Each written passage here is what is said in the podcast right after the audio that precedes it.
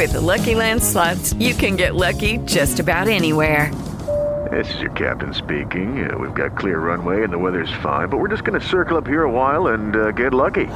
No, no, nothing like that. It's just these cash prizes add up quick. So I suggest you sit back, keep your tray table upright, and start getting lucky. Play for free at LuckyLandSlots.com. Are you feeling lucky? No purchase necessary. Void where prohibited by law. 18 plus terms and conditions apply. See website for details.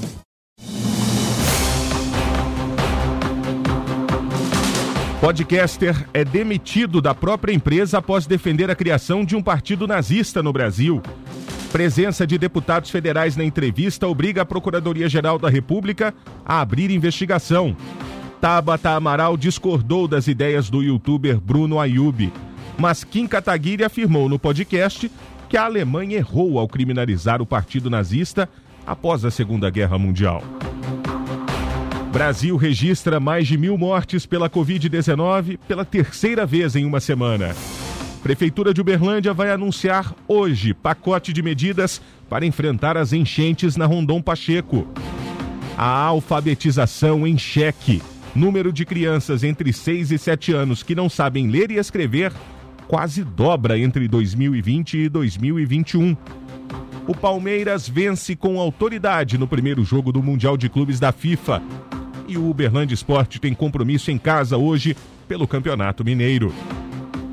Quarta-feira, 9 de fevereiro de 2022.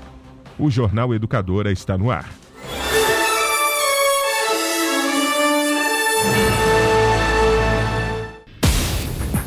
O Procurador-Geral da República, Augusto Aras, determinou ontem a abertura de uma investigação sobre suposto crime de apologia do nazismo que pode ter sido praticado pelo deputado federal Kim Kataguiri e pelo podcaster e influencer Bruno Monteiro Ayub. Ele é conhecido como Monarque.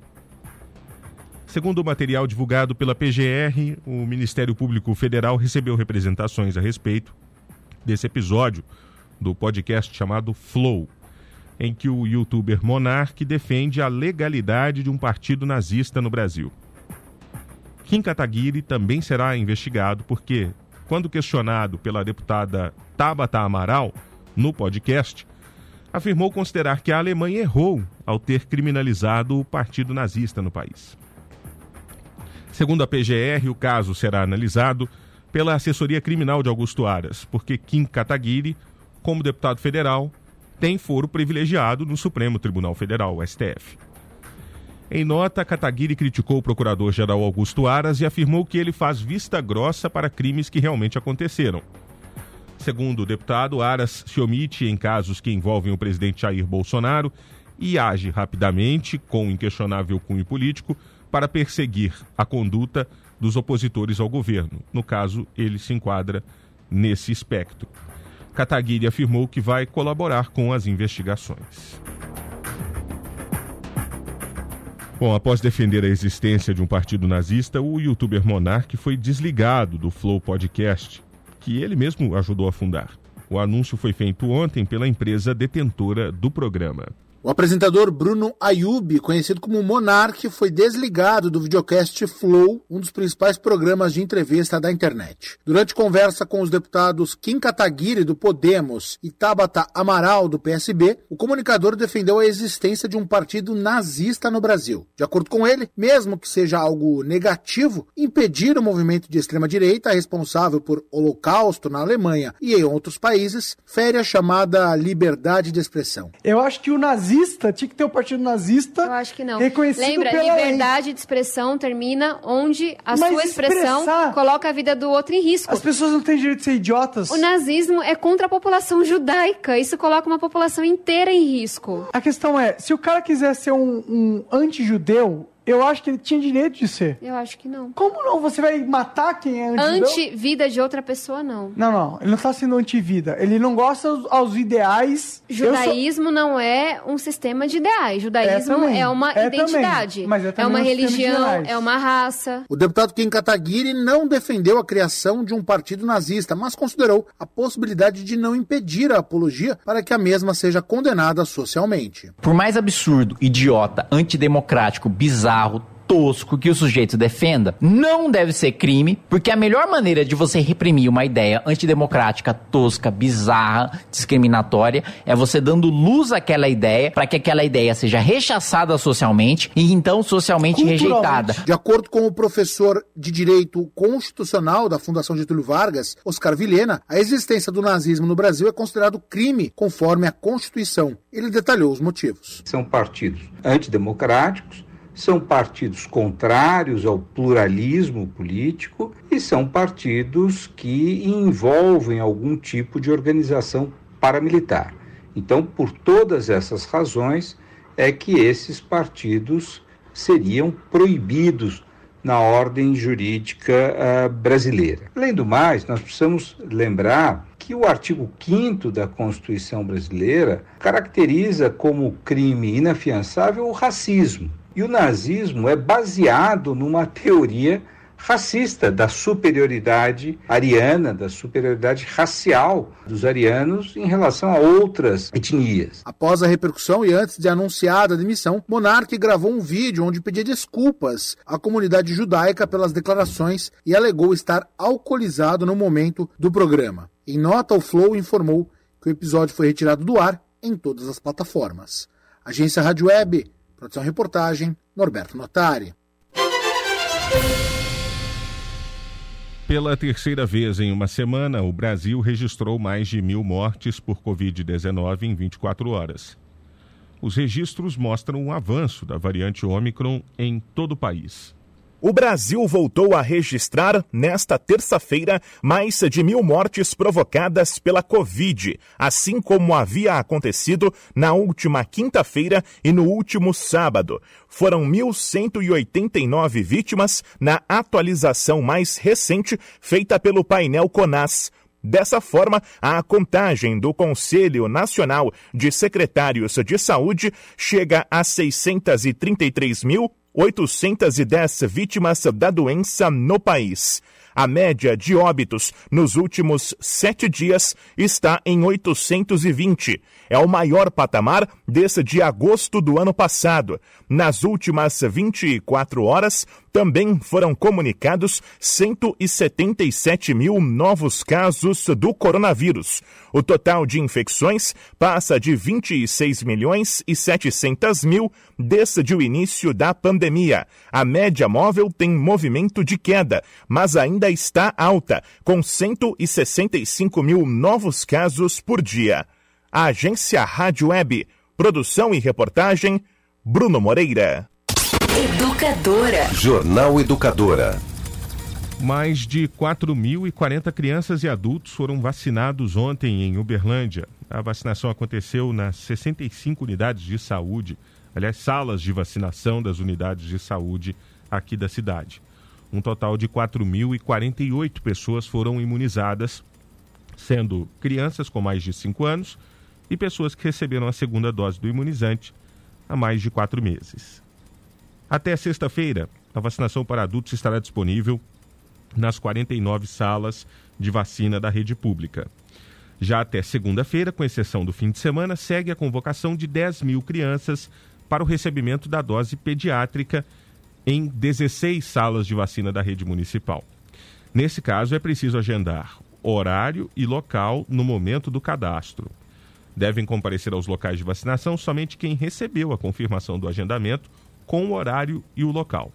A confirmação acontece via SMS, por e-mail, para aqueles que optaram por cadastrar, e também pelo sistema de consulta do portal da Prefeitura. Três pessoas foram presas e 17 mandados de busca e apreensão foram cumpridos ontem em Uberlândia e no interior de São Paulo durante a segunda fase da Operação Cavod. O alvo do GAECO é uma organização criminosa que atuou em um ataque a um policial penal em novembro de 2020 aqui na cidade. A operação, que agora entrou para a segunda fase, tem o objetivo de desmontar uma organização criminosa liderada por bandidos que tentaram executar policiais penais em toda a região. Um dos ataques foi registrado em abril de 2020, quando os criminosos roubaram um carro no bairro Martins e em seguida surpreenderam um policial com tiros próximo a um presídio da cidade. Os suspeitos foram presos e vários documentos também foram apreendidos. A operação foi uma parceria entre o Ministério Público e polícias de Minas Gerais e São Paulo.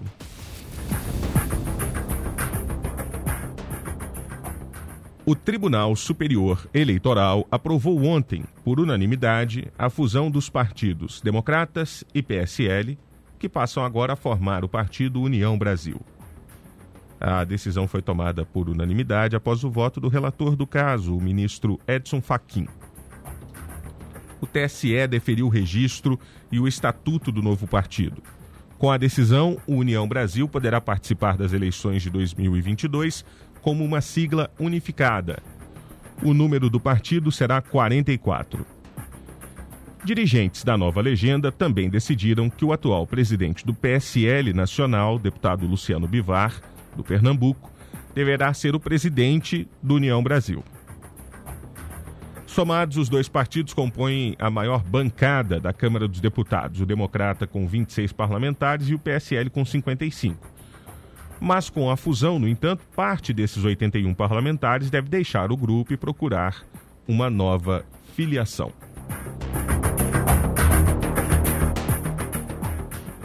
Três empresas que solicitaram registros de autotestes de Covid-19 tiveram os pedidos negados pela Anvisa esta semana. Serão necessários ajustes nos pedidos para uma reavaliação do órgão. A Anvisa, Agência Nacional de Vigilância Sanitária, negou os pedidos de registro de três autotestes para Covid-19 por falta de estudos e documentos. A conclusão da análise já foi publicada no Diário Oficial da União. Os registros indeferidos são das empresas LMG Lasers, Med Levinson e OK Technology. Em nota, a Anvisa diz que as empresas já foram informadas sobre a decisão e os ajustes necessários para que os produtos possam ser submetidos à análise novamente. Segundo a agência, esses são os resultados dos primeiros pedidos de registro avaliados. Além desses, outras solicitações feitas antes da vigência da norma que regulamentou os autotestes para Covid no Brasil também foram negadas. Até esta terça-feira, a Anvisa recebeu 51 pedidos de registros do produto no total. Desses, seis tiveram análise concluída pela agência e aguardam a publicação do resultado. Da Rádio Nacional em Brasília, Gabriel Brum. Jornal Educadora. A Prefeitura de Uberlândia convocou uma entrevista coletiva para hoje à tarde para anunciar um pacote de medidas e resolver os problemas com as enchentes da Avenida Rondon Pacheco. Os detalhes desse pacote ainda não foram divulgados, mas as informações é que serão grandes intervenções na avenida. Após os estragos das chuvas de janeiro, o Ministério Público decidiu entrar na Justiça para que a prefeitura apresentasse soluções para a avenida. Olha, a Secretaria Municipal de Trânsito e Transportes informa que hoje um trecho da Avenida João Pinheiro, entre as ruas Tupaciguara e Ituiutaba, estará interditado das nove da manhã até as quatro da tarde para manutenção na rede de água e esgoto. Por esse motivo, os motoristas devem trafegar com atenção nas proximidades em que o trânsito será desviado. Este é o Jornal Educadora.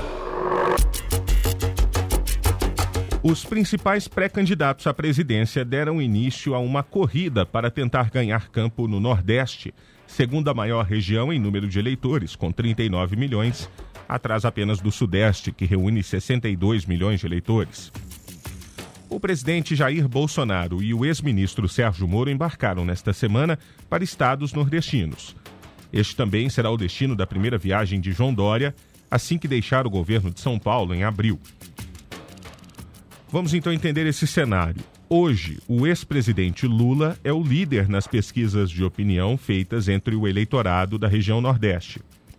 Segundo o jornal o Globo, o levantamento mais recente, realizado em dezembro pelo IPEC, que reúne profissionais do antigo Ibope, mostra que o presidente Bolsonaro tem 15% das intenções de voto no Nordeste contra 21% no país todo. O petista, por sua vez, passa de 48% no geral para 63% das intenções de voto no recorte regional. No caso de Sérgio Moro, o índice cai de 6% no nacional para 3% no Nordeste.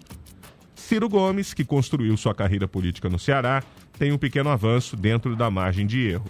de 5% no patamar nacional para 6%. João Dória permanece com 2% dos votos no Nordeste ou no recorte nacional. Entre ontem e hoje, o presidente Bolsonaro está passando por quatro estados: Pernambuco, Ceará, Paraíba e Rio Grande do Norte, para entregar obras relacionadas à transposição do Rio São Francisco. De acordo com auxiliares do Palácio do Planalto, de olho nas urnas, a partir de agora, o presidente deve participar do maior número possível de entregas na região. Os eventos serão usados para defender as ações do governo e fazer críticas às gestões do PT. Sérgio Moro, por sua vez, iniciou uma série de agendas no Ceará por Juazeiro do Norte no último domingo. Ele também vai ao Piauí. Em seu primeiro dia de viagem, o ex-ministro tentou capitalizar um episódio negativo que aconteceu quando ele ainda estava no governo federal. Um motim de policiais que abriu a porteira para uma onda de violência no estado do Ceará. Disse que já possui uma relação anterior com o Estado, porque, enquanto titular da Justiça, enfrentou duas crises de segurança no Ceará. Agora, um dado importante: o número de crianças brasileiras entre 6 e 7 anos que não sabem ler e escrever quase dobrou entre 2020 e 2021. O levantamento, feito pela ONG Todos pela Educação, apontou que esse índice subiu de 25% em 2019 para 40,8% no ano passado. Isso significa que a cada cinco crianças nessa faixa etária, duas não estão alfabetizadas como deveriam. O levantamento foi feito com base nos números da Pesquisa Nacional por Amostra de Domicílios Contínua, do IBGE, e considerou crianças que estudam em escolas públicas e particulares. A ONG Todos pela Educação, responsável pelo levantamento, afirma que o cenário trazido pela pandemia de Covid-19 foi o principal responsável pela piora na alfabetização infantil em 2021. O coordenador de políticas educacionais da organização, Ivan Gontijo, dá mais detalhes. As escolas no Brasil elas ficaram fechadas durante muito tempo. Mas se o ensino remoto tivesse sido muito bom, os professores tivessem recebido uma preparação excelente, todos os alunos tivessem os equipamentos para ter acesso ao ensino remoto, esse impacto poderia ter sido menor. Mas não, o ensino remoto no Brasil a gente sabe que ele foi estruturado de forma super frágil, não chegou para muitos alunos, principalmente aqueles mais pobres, né, mais vulneráveis. Ivan Gontijo ressaltou que o déficit na alfabetização infantil prejudica a aprendizagem das crianças em todas as outras áreas do conhecimento escolar. Para o coordenador da ONG, as habilidades de leitura e escrita são essenciais para o desenvolvimento social e humano dos pequenos estudantes. Você se alfabetizar significa você se tornar um ser mais autônomo, consegue perceber o mundo de outra forma, emergir no mundo da cultura, né? ler livro. Então, a sua interação na sociedade é outra. Então, esse processo ter acontecer de forma muito tardia ou de forma inadequada, ele traz vários impactos para o desenvolvimento emocional, cognitivo, social dessas crianças. Para a ONG, é possível reverter o quadro negativo trazido pela pandemia na alfabetização infantil. Para isso, a instituição recomenda, primeiro, que as crianças que apresentam déficit nesse quesito sejam identificadas pelas escolas, e segundo, que elas sejam incluídas em um programa de aceleração do aprendizado a médio prazo. O Ministério da Educação também se manifestou sobre esse levantamento. A pasta informou que, por causa da pandemia de Covid-19, nos últimos anos, as ações da Política Nacional de Alfabetização foram redirecionadas para mitigar os impactos causados pela suspensão das aulas, como a disponibilização de recursos online e websites com conteúdos gratuitos para apoiar o processo de aprendizagem nesse período. Da Rádio Nacional em Brasília, Daniel Ito. Jornal Educadora. Se você tem uma antena parabólica em casa, é preciso ficar atento. Em junho, a TV aberta terá sinal digital no Brasil por meio das parabólicas. Será necessário uma migração de tecnologia para isso. Mais de 60 milhões de brasileiros assistem à TV aberta por antenas parabólicas. Essa transmissão é feita por meio de satélite, que usa a chamada banda C. É como se fosse uma estrada percorrida pelo sinal da televisão a partir do dia 30 de junho, essa estrada vai mudar. Assim como em uma obra de recapeamento, o asfalto antigo da banda C será substituído por um novinho em folha, a banda KU. E as transmissões, que ainda são analógicas, passarão a ser digitais.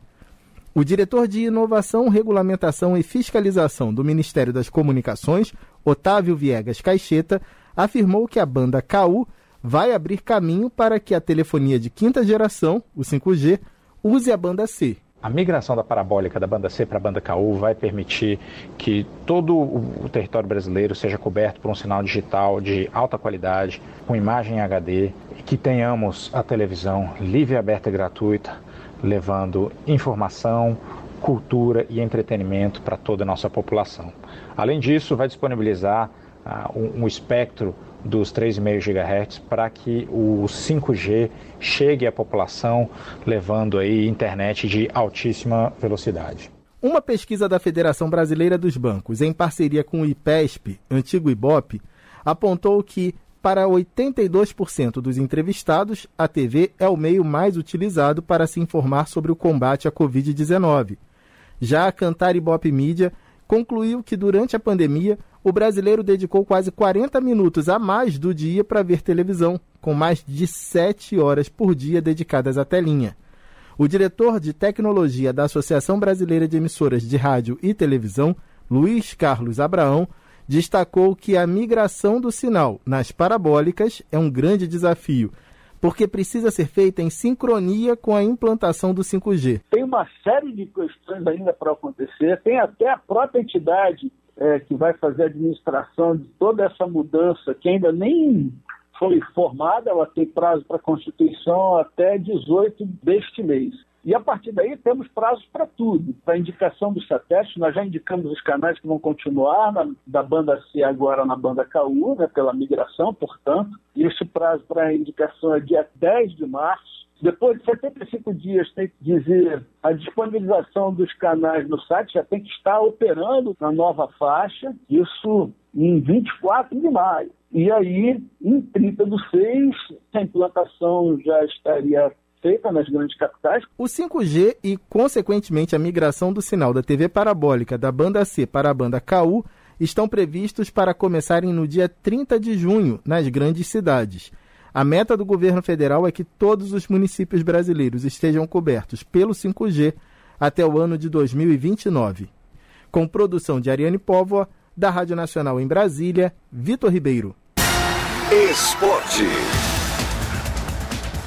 O Palmeiras venceu com autoridade o Al Ahly ontem na semifinal do Mundial de Clubes da FIFA. Já o Uberlândia Esporte tem jogo em casa hoje em mais uma rodada do Campeonato Mineiro.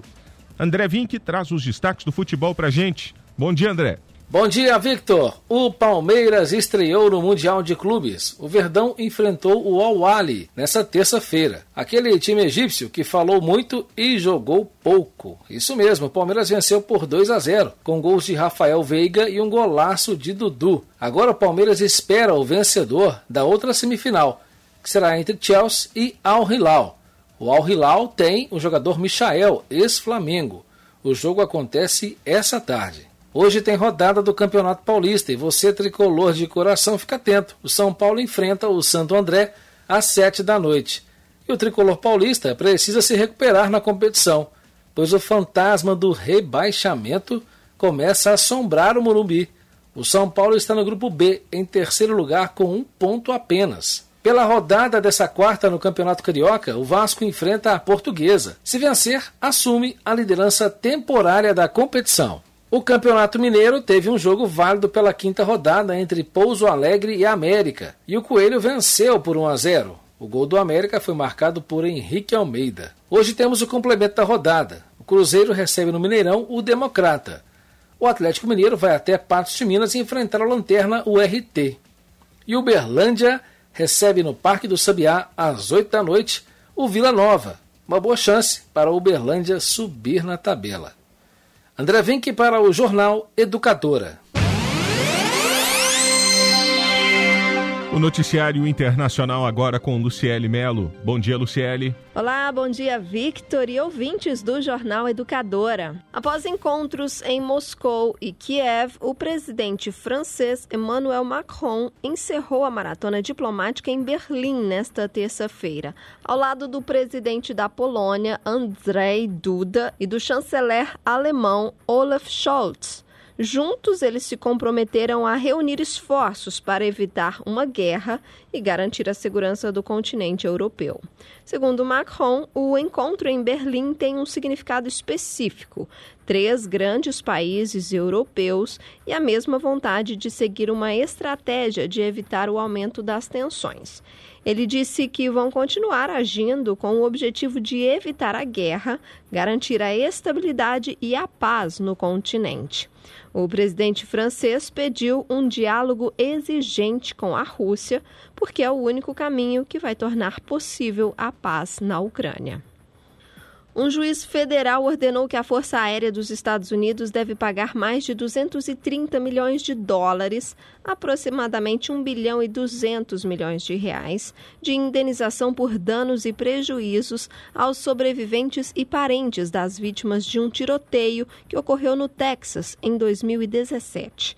A condenação aponta que as forças aéreas não comunicaram os antecedentes criminais do autor do ataque, por isso estão sendo responsáveis responsabilizados. 26 pessoas morreram e 22 ficaram feridas quando Kelly abriu fogo em uma igreja no Texas em novembro de 2017, no maior tiroteio da história do estado. Kelly, um criminoso condenado, tinha antecedentes de violência doméstica e problemas de saúde mental. Após o tiroteio, ele cometeu suicídio. Parentes das vítimas e sobreviventes entraram na justiça contra o governo americano, alegando que poderia ter impedido que Kelly adquirisse armas de fogo legalmente. Da redação educadora, Luciele Mello. It is Ryan here, and I have a question for you. What do you do when you win? Like, are you a fist pumper? A woohooer, a hand clapper, a high fiver. I kind of like the high five, but if you want to hone in on those winning moves, check out Chumba Casino. At ChumbaCasino.com, choose from hundreds of social casino style games for your chance to redeem serious cash prizes. There are new game releases weekly, plus free daily bonuses. So don't wait. Start having the most fun ever at ChumbaCasino.com. No purchase necessary. VGW. Void were prohibited by law. See terms and conditions. 18 plus.